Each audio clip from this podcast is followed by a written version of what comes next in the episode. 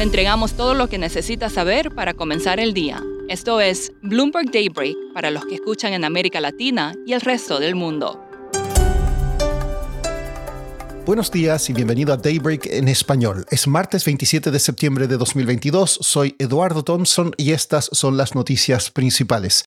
Parece que tendremos una pausa en los mercados hoy tras la debacle de los últimos días debido a temores a más alzas de tasas y una recesión. Los futuros en Wall Street suben, al igual que las acciones europeas y asiáticas. El crudo avanza, las tasas de los bonos del tesoro caen y el Bitcoin supera los 20 mil dólares. Sin embargo, en algunos bancos de inversión impera el pesimismo. Goldman Sachs y BlackRock dicen que los mercados de acciones aún no han descontado el riesgo de una recesión global. Goldman rebajó las acciones a subponderar en su asignación global para los próximos tres meses y sobrepondera el efectivo. BlackRock recomendó evitar la mayoría de las acciones. Por su parte, el billonario Jeffrey Gundlach, cofundador de la firma de inversiones Double Line, dijo en Twitter que está comprando bonos del Tesoro de Estados Unidos. Charles Evans de la Fed de Chicago dijo en una entrevista con CNBC Europe que prevé que la Reserva Federal lleve las tasas a un máximo en marzo y luego espere. En el segundo trimestre del próximo año, los responsables políticos podrán ver cómo se comportan las cosas. Hoy también se pronunciarán James Bullard y Neil Kashkari, mientras que Jerome Powell participa en un panel que analiza las monedas digitales. Ian se convirtió en huracán de categoría 3 y se espera que pronto toque tierra en el oeste de Cuba con vientos sostenidos de 185 km por hora, dijo el Centro Nacional de Huracanes de Estados Unidos. Autoridades ordenaron la evacuación de la ciudad de Tampa, Florida. Pasando a América Latina, el Banco Central de Chile confirmó que pondrá fin este mes a su programa de intervención del peso, pese a que la moneda alcanzó su menor nivel desde que el banco comenzó a vender dólares a mediados de julio. Después del 30 de septiembre, el Banco Central solo renovará forwards que venzan, según un comunicado de prensa emitido el lunes. Los cubanos aprobaron en referéndum una ley que permitirá a las parejas del mismo sexo casarse y adoptar niños, informó The New York Times. Alrededor del 67% estaba a favor de la medida. En México, las pérdidas de la economía ocasionadas por el crimen alcanzan al 2% del PIB. Esto según un estudio del Consejo Coordinador Empresarial citado por el diario Reforma. En el Reino Unido, ayer la libra esterlina tocó un mínimo histórico frente al dólar y las tasas de los bonos del gobierno subieron como reacción al plan económico de la nueva primera ministra Liz Truss. Hablé con Sebastian Boyd, editor del blog Markets Live de Bloomberg News, quien nos explica por qué el mercado está reaccionando de esta forma.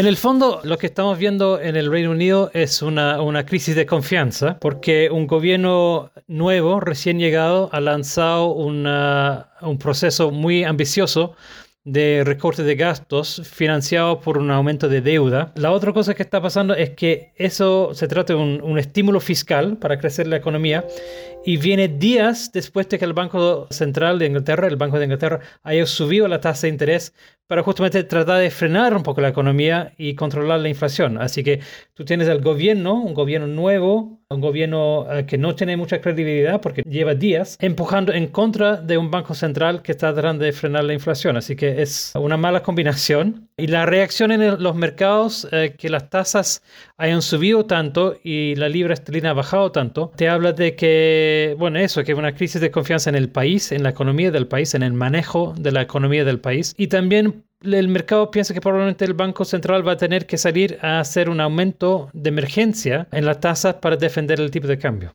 Seb, ¿el, ¿el, gobierno de Liz Truss se mantiene firme en esta decisión o habría señales de que podría dar vuelta atrás a esta decisión? Hasta ahora se mantiene firme. Sería bastante vergonzoso tener que dar vuelta atrás dos días después de, del tremendo anuncio que hicieron pero hay eh, reportes que ya están, hay diputados que están pidiendo la renuncia de la primera ministra, así que no lo descartaría, pero hay que tener ojo, antes que eso yo creo que hay que mirar el Banco Central porque el mercado está ya apreciando que el Banco Central va a tener que hacer un aumento de emergencia de la tasa.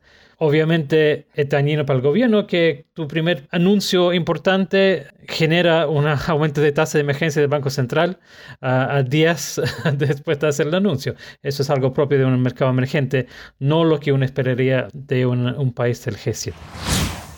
Por último, una nave de la NASA llamada DART se estrelló con éxito contra un asteroide a casi 11 millones de kilómetros de la Tierra. Era una prueba para ver si el impacto podía desviarlo ligeramente de su curso. Una portavoz de la NASA lo resumió así. Humanidad 1, asteroides 0. Eso es todo por hoy. Soy Eduardo Thompson. Gracias por escucharnos. Para conocer todas las noticias que necesita para comenzar el día, revise Daybreak en la app Bloomberg Professional, donde puede personalizar las noticias que desee recibir. También puede suscribirse a la versión solo audio en Spotify, Apple Podcasts o la plataforma de su preferencia. Eso es todo por hoy. Escuche de lunes a viernes Bloomberg Daybreak.